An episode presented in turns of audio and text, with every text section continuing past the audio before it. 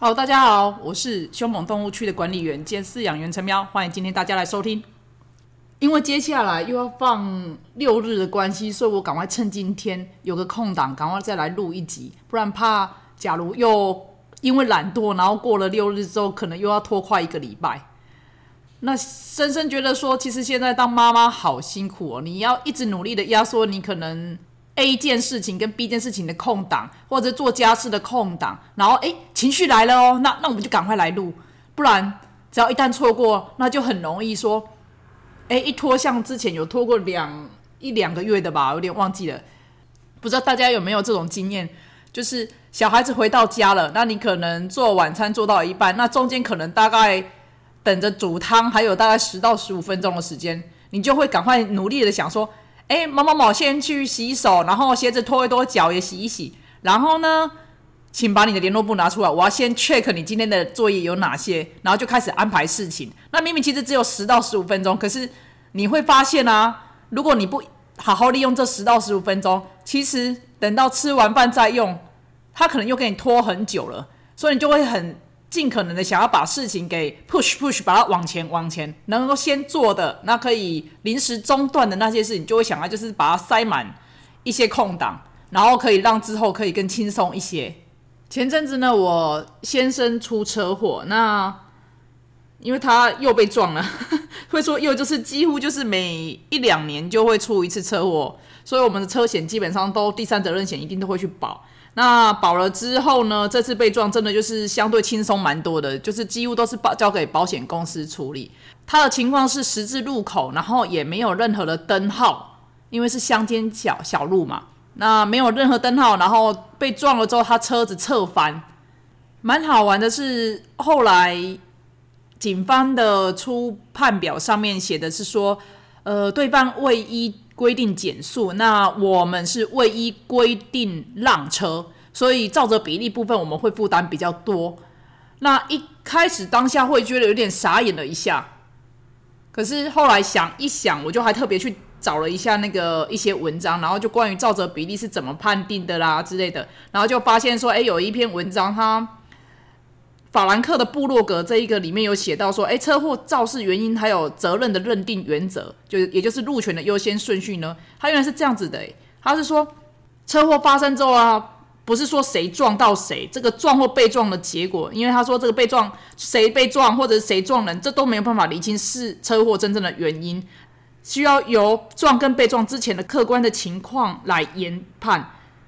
路权的话，它有所谓的。优先顺序嘛，那强调一点是，就是指一个相对的概念，没有绝对路权的，就只有优先的路权。那路权的优先顺序呢？先从一开始最简单的，有红绿灯，那就是红灯停，绿灯行，这大家都知道的。你今天闯红灯，你就真的就是错，一定会比较大。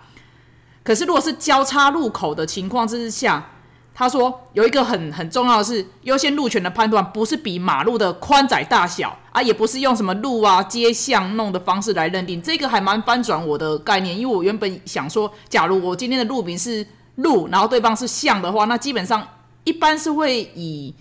路的路权会比较大一点。然后啊吼，他说以他们实物上来判断，他会反而是这样子的。第一个是在路口有。人在指挥交通的时候呢，那就是以交通指挥的为优先，他们的路权是比较优先的。那有红绿灯的话，一定就是绿灯，绿灯比较优先。再是假设都没有红绿灯，只有闪红灯跟闪黄灯，那闪黄灯的部分呢是比较有优先的通行权，红红灯的部分，所以就是到一个十字路，假设你的是闪红灯，就请你千千万万要停下来，稍微看一下，那我们再开。其实如果以我的状况，我看到。就算是闪黄灯或者十字路口啦，因为我其实还蛮常开开那种乡间小路，我真的很喜欢绿色隧道这种东西。就是哪一段路可以有很多的绿色直批，然后路绿色的树荫的话，我都会特别的，可能稍微绕一下，我都还是会想要去开那一条路，因为整个开起来真的心情舒爽，然后风景又风光明媚，所以我都会这样。所以只要这碰到十字路口，就算没有是呃没有任何的交通号志，我一定会都会停下来确认再确认。因为我发现呢，就算他有时候有设那个凸面镜，那个是不准的。我再次跟大家强调，以我的经验，真的不准。我曾经很多次在某几个路口的时候，你只单从凸面镜去判断说有没有车子绝对不准，因为你会发现，当你诶没车哦，那我要过的时候，发现诶怎么突然有车子出来了？那后来发现说，原来它就跟我们的行车的后照镜一样，它是会有死角的。当哪一台车在你的侧边，然后刚好跟你平行的时候，你的后照镜是完全照不到它的，它会有一个小区块的死角。所以就是宁愿相信自己的后照镜，跟最重要是相信自己的眼睛，我们就停下来。其实你多停那一两秒，你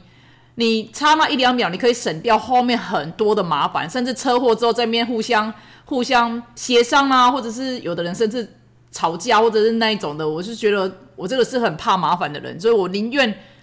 花那一两秒，然后去节省之后这么多麻烦，处理车祸事件的这些麻烦。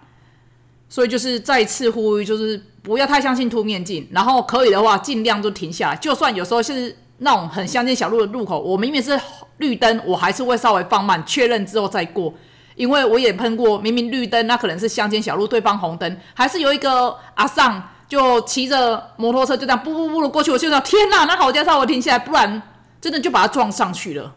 所以大家有时候真的。宁愿慢一点呐，就是世界越快，心则慢嘛，就是慢一点，然后可以让自己的后来的人生减少一些麻烦，然后过得比较快乐一点。好，我话说回来，再来是一个是支线车道，那应该先理让干线车道的先行嘛，意意思就是你要大条的路上面的那个车会比较有优先通行权。而怎么分辨你是支支线还是干线呢？就是假如呢地上有写停或慢的，那就请你停跟慢。就是停下来去看一看，表示你绝对是支线，因为你的、你的、你的路权一定是比人家小。再来是少线道车辆要让多线道的车辆先行，所以路大小条多少还是有点准则的，就是大条的，就是小条要去让大条的。再来车道数相同，那转弯车应该暂停，让直行车先行，所以直行车是有优先的通路权哦。今天你如果要回转啊，你要转弯啊，不好意思，请你先让直行的让他先过。再来是呢，假设这两边都同为直行，或者是同为转弯的时候，那左方的车子应该暂停，让右方车先行。意思就是右方的车辆有优先通行权。那这一个就是我们这一次会被判定说，诶，路权比较小的主因，因为明明我们两边都是直行，那十字路口没有任何的号志，路的大小也差不多。所以就是，就算是我们被撞，可是因为我们是左方车，所以就是我们的照责比例就要负担比较多一点。那这个是真的比较，该说吃亏还是怎样？可是有一个解释是说，因为假如你今天今天如果真的撞上去，你你如果左方车跟右方车那个去撞的话，你左方车直接撞右方车，你会直接撞到对方的。驾驶座，那绝对会造成人员人员很严重的意外。那如果假设你你是左方车让的话，那至少假设右方车去撞到你，你至少是副驾驶的坐的部分，那也不一定会坐人。所以可能用这个想法去去导出这个说，尽量就是左方车那暂停，让右方车先行。所以就是有时候你看这次明明我们被撞车翻掉，那可是我们的路权就是还是比人家小，要负担的造车比例要比较多一点。那这一点会真的比较吃亏，拿我们自己贴身的经验啊，跟大家分享说，今天开车啦，就是能让尽量让，因为你让那一两秒，事后真的海阔天空。好了，讲了这么多，我们来讲今天的主题好了。面对小孩子，不论是刻意或者是无心的，会发出一些恼人的噪音或者是尖叫声，那我们要如何去面对跟处理它？那为什么我前面开头会讲说可能是无心的，或者是故意的？会说无心是记得我小时候有一次被大人训斥的场景是说，我去到我伯父家，然后再做一个呃藤椅，那四个角嘛，四个顶点。那个时候不知道为什么大人在讲话，我就在那晃椅子，晃晃晃，敲敲敲敲，我就觉得很好玩，而且。好像有点半强迫，真的觉得不行，我一定要抠到一百下，然后随着抠越接近一百下，我都觉得，哎，我事情快完成了，哦，好嗨，好兴奋哦。然后可是呢，在大概就是八九十下的时候啊，哈，就被大人训斥说，就是直接就把把我扒下去了，可是不良示范了。可是那个时，我们我们这个时代的那个长辈会比较有威严，那情况这样，所以我那一次非常的委屈，然后非常的就是一直很觉得委屈的在那边哭，那。不知道为什么这件小事就记忆深刻到现在，所以我能理解说，有时候小孩子他发出一些噪音，他可能会不会是就像我自己小时候一样，就是为了累积一百次，或者累积十次，或者他随着那个动作或者那个声音到达一定的次数之后，他会觉得很嗨，或者觉得很有成就感。那问题是，他们比较不会去说看场合嘛？有时候你在跟跟人家讲电话啦，或者说有时候在做一些事情的时候，你需要高度专专注力，需要精神比较集中一点。可是他就会在旁边一直发出。一些敲档的声音，敲敲敲敲敲敲敲敲，一直敲一直敲。强调一个最大的原则是，当面临这种情况的时候，其实你吼他真的是没有用。就像上一集讲，他就是你吼他、念他、轻轻的提醒他，那其实就是他是完全飞行模式的状态。所以就是最重要的是说，用行动代替言语。那这句请大家去多去练习，因为我发现很多时候你用行动代替。代替言语的时候，效果会好很多。比如说，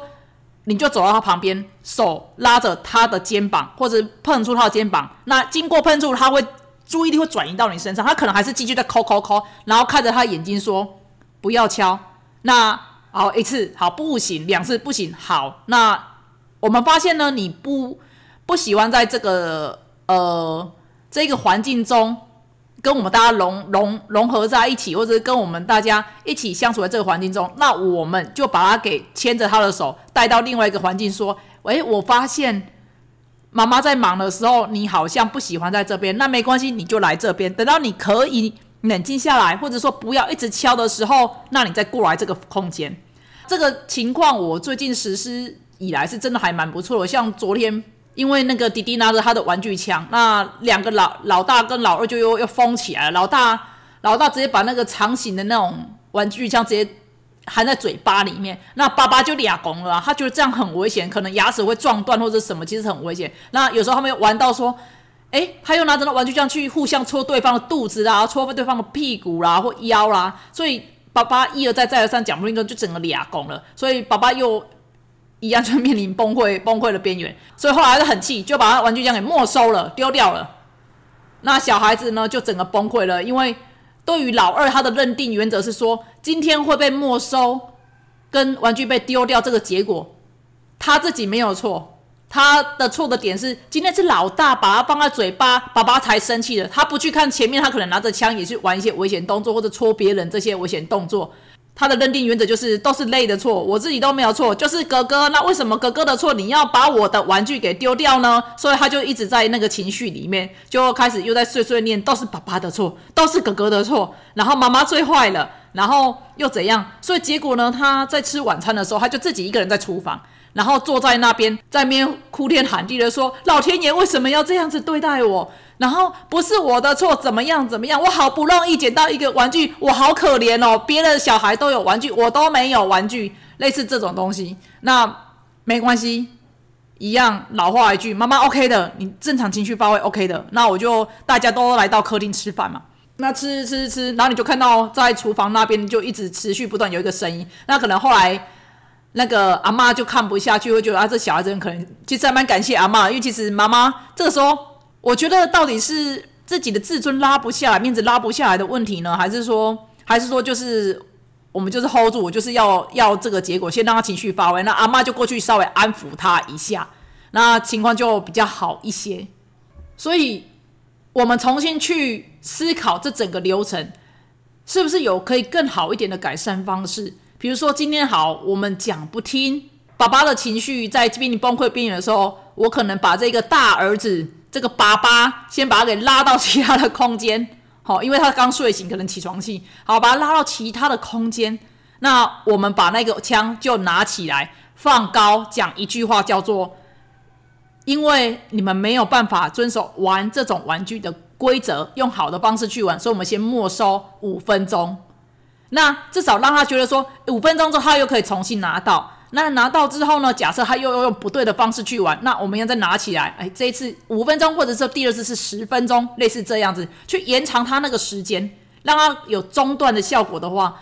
我想事情应该是不至于到发展像昨天这么的严重。说，哎，小孩子情绪崩溃，然后呼天抢地，然后只差没咬舌自尽之类的，就在我要自杀什么的那一种。这是我事后回想。这一个环节如果有做好，说不定后来可以导向比较好的方向，可以大家一起开开心心再去吃那一顿晚餐。常常在事情发生之后，那事后去做回想的动作，然后把一些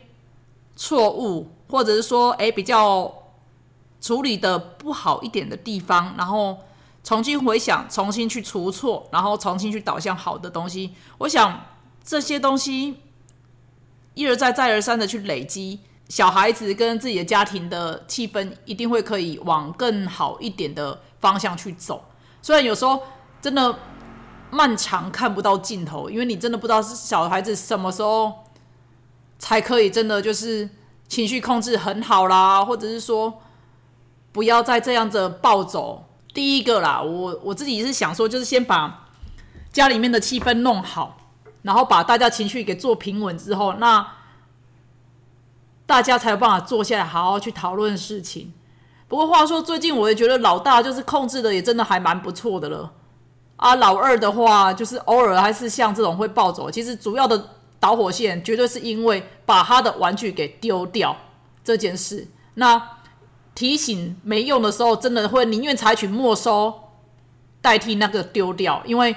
我记得我小时候也是曾经就是被丢掉过，那有时候会造成蛮大的阴影的。再来跟大家谈的是关于坚持这一件事情，因为我发现小孩子嘛，在你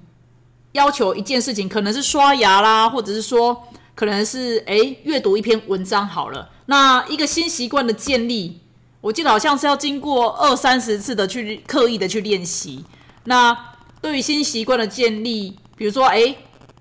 今天那个。联络簿里面老师没写到作业，你今天特别要求他去做的时候，他就会真的就是先耍赖，一哭二闹，不至不至于到上吊，就一哭二闹的那个阶段，一定都会经历。那我发现说这个东西，这个当下，特别是父母他的坚持会非常的重要。你就是把自己抽离，然后语气就很平淡的，就是没关系，你可以去吵去闹，不过我们还是要做。就是一直把所有他的吵闹，或者是噪音，或者是一些言语东西，把给拉回来，叫做我们还是要做。你要吵闹没关系，你可以花时间吵闹。不过我们等你弄完了之后，我们还是要做这件事情。那这个东西呢，我发现经过一阵子之后。他大概前面的四到五次吧，有的人多的人可能到十次都有。有有些东西，我家小孩甚至有到你跟他要求了十次左右，他才会才会真的就是比较说好吧，认命就是要去做。因为妈妈已经讲说要去做，之前都试过了七八次的，都一直哭也没有用，妈妈还是会要你做的话，他就比较认命的时候，你就会比较好去建立一个好的习惯。那对于刷牙这件事，最近听到说我一个朋友，那他其实真的是很用心的妈妈啦。然后，可是呢，因为我觉得照顾小孩子牙齿、小孩子蛀牙，不能说全部都是妈妈的责任。那事情发生就是说，他带去了呃某一家很有名的儿童牙医。说到儿童牙医，我真的觉得有点夸张的是，现在儿童牙医你知道一预约几乎都是两三个月之后才看得到你。那有时候妈妈。爸爸在忙，那等到发现的时候，哎，可能已经是蛀牙了，甚至有时候更严重一点，可能是牙痛的状态了。那去挂号的时候，他竟然要等两三个月的时候，其实真的是很 很无奈。你可能很难想象，可是在国外可能比较正、比较比较常见啦。可是，在台湾你会你会习惯性那种便利，就是台湾真的医疗部分很强，然后又非常便利，就医疗已经变服务业了，你知道吗？所以就是两三个月。那好，他。就是只好现场等待，那终于轮到他们说，那医生的部分就是一直在怪他说，今天小孩子蛀牙都是妈妈的错，都是照顾者的错。这个我东西我觉得是还蛮糟糕的啦，因为你不能这么讲。小孩子今天蛀牙了，妈妈一定很心急，他一定我会自责，没有一个妈妈都觉得这完全都不是我的错，我小孩怎样怎么之类。可是我觉得不应该是由医师来讲说都。就是还特别灌注那一种观念，说，哎，都是都是妈妈的错。我觉得这很妙，这是到底什么沙文主义的猪，你知道吗？就是为什么会把小孩子蛀牙当做他的错？那我回归一个来讲，好了，以我们家，我们家原生家庭小孩很多，那你会发现我们四个姐妹里面，就是有人真的特别容易蛀牙，没错，那个人就是我。我自己弄了，每个每个医师看过都觉得说，天哪，你的这个牙齿真的是。就是天生就是天生就是容易蛀牙的牙齿，就是不管我再怎么努力刷牙，用牙线，哎，不夸张，我还是一直的，就是会发现新的那种，所以搞得我就是我对牙牙科就是，只要觉得我牙齿哪里怪怪，我就会赶快去看牙医，因为我真的很怕说，哎，我哪一颗牙齿又坏掉，又要做根管治疗，所以我自己对牙齿的部分是真的很注重，因为真的牙齿非常的不好，应该是说天生的基因还是怎么样，我的牙齿的部分容真的很特别容易蛀牙，可是我的妹妹们有些就真的不是，那以我先生来讲。他也不是，他就是不容易蛀牙那种，他的牙才可以咬骨头，咬什么咬什么鬼的都可以。那可是我自己却没办法，所以，诶，因为自己碰到了，所以我会自己理解说，其实有一些小孩子，像我两个小孩子，呃，我三个小孩子牙齿，就是你再怎么顾，他还是会有一两个可能有点黑黑的，那可能好像快蛀牙的感觉，那你就要赶快再把它带去补。所以当他跟我分享说他带小孩子去。排那个儿童牙医，然后结果呢，一进诊间就一路被念，然后被有点斥责，说都是妈妈的错，说他心中真的很不舒服，很不开心，甚至真的觉得说，哎，怎么会一个医师是这个样子？后来发现，一个好的儿童牙医师真的会带你你上天堂。我就记得我那个时候。